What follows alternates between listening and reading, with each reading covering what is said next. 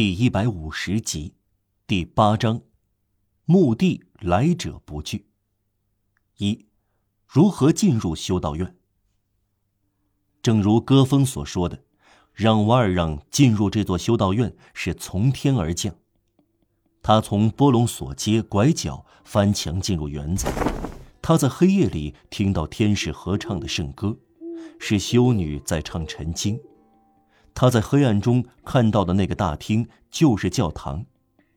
他看到的那个趴在地上的幽灵是在行赎罪礼的修女，使他十分诧异的铃声是系在戈峰老爹膝盖上的铃铛。科赛特睡好以后，让瓦尔让和戈峰像读者所看到的那样，在烧得很旺的木柴前喝酒，吃一块奶酪。破屋里唯一的一张床。由科赛特占了，他们就分头倒在一捆麦秸上。合上眼之前，让瓦尔让说：“今后我只得待在这里。”这句话在戈峰的脑袋里萦绕了一夜。说实在的，他们俩谁都没有睡着。让瓦尔让感到自己暴露了，沙威在追捕他，他明白。如果他和科赛特回到巴黎市区，他们就完了。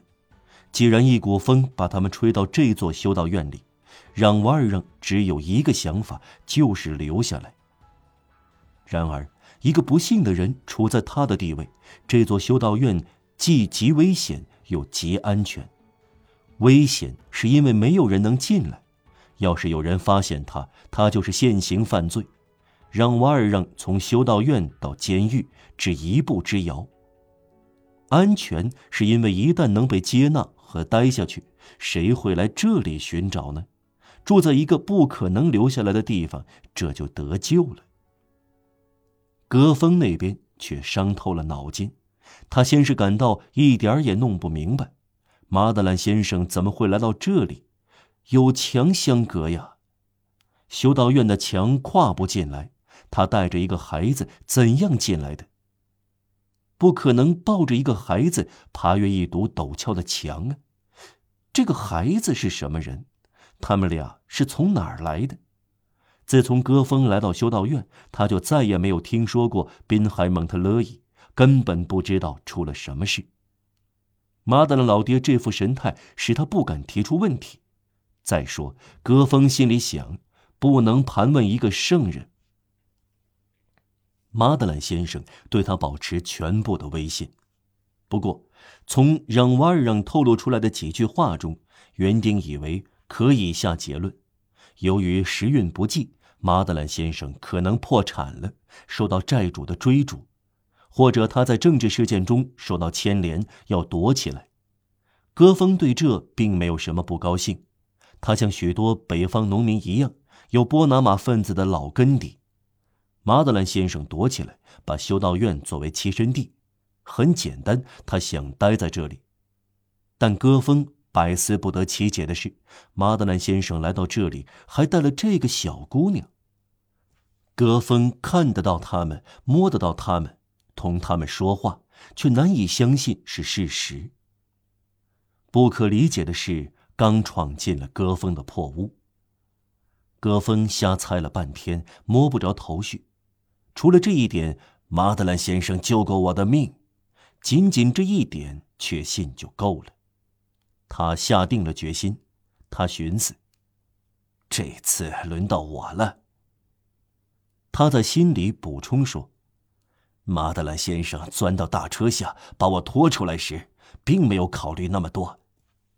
他决定要救马德兰先生，但他还是想了很多问题。”自己做了回答。他救过我。如果他是小偷，我要救他吗？呃，还要救。如果他是杀人犯，我要救他吗？还要救。既然他是个圣人，我要救他吗？还要救。可是他把他留在修道院，这是多么大的难题啊！面对这几乎异想天开的打算，戈峰毫不退缩。这个可怜的皮卡迪农民，只有他的忠心、善良的愿望，还有这次用来侠义相助的乡下老农的精细。此外别无梯子，却要努力的攀越修道院难以逾越的障碍，和圣波努瓦教规的悬崖峭壁。戈峰老爹是一生自私的老头，到了晚年瘸腿成了残废，在世上无所牵挂，对感恩图报觉得不错，看到有好事要做便要扑过去，犹如垂死的人手里碰到一杯好酒，从来没有尝过便贪婪的一饮而尽。还可以说，好几年以来，他在修道院里呼吸到的空气，把他身上的个性都泯灭了，最后使他感到随便做哪一件好事都是必要的。因此，他下定了决心，对马德兰先生忠心耿耿。我们刚才称他为可怜的皮卡迪农民，这个称谓是正确的，但不完全。从我们叙述的这个故事来看，有必要了解一点戈峰老爹的品貌。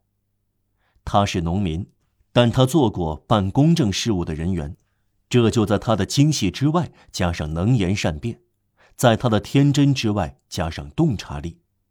出于各种原因，他做生意失败了，从办公证事务调到做赶大车的干粗活。但是，尽管他认为对马要又骂又鞭打，他内心还是个办公正事务的人。他有一些天赋的才干，他不说不符合动词变位的句子，他会闲谈，这在村里是罕见的。别的老乡这样说他，他说话几乎像戴礼帽的先生。戈峰确实属于这种人。上世纪的揶揄话称为“半城里人，半乡下人”。从城堡下降到茅屋所用的隐喻，在平民的语汇中贴上这样的标签：有点乡巴气，有点市井气，胡椒加盐。戈峰尽管命运多舛，衣衫破烂，一把老骨头，但却是直肠子，十分憨直。这种宝贵的品质不会让人变坏，他的缺点和恶习也是有的，但都在表面。总之，他的品貌能给观察他的人以好感。这副老脸的额头上没有一条令人不快的皱纹，意味着凶狠或愚蠢。戈峰老爹一夜想了很多，天亮时，他睁开眼睛，看到马德兰先生坐在麦秸上。望着科赛特沉睡，戈峰老爹坐了起来，说道：“既然您在这里，您怎么才能再进来呢？”这句话概括了当时的处境，把让瓦尔让从沉思中唤醒过来。两个老头商量起来。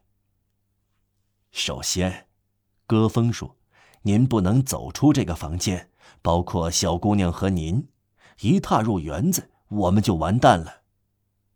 不错，马德兰先生，戈峰又说：“您来的时机很好。我想说很坏，有一个嬷嬷病得很重，这样别人不太顾到我们这边。看来她快死了，要做四十小时的祈祷。整个修院乱成一团，在忙这件事。要走的人是个圣女。”其实这里的人都是圣人，他们和我之间所不同的是，他们说我们的修行是，而我说我的窝儿，要为垂死的人念祷文，还要为死者祈祷。今天我们在这里会很安静，但我不能保证明天。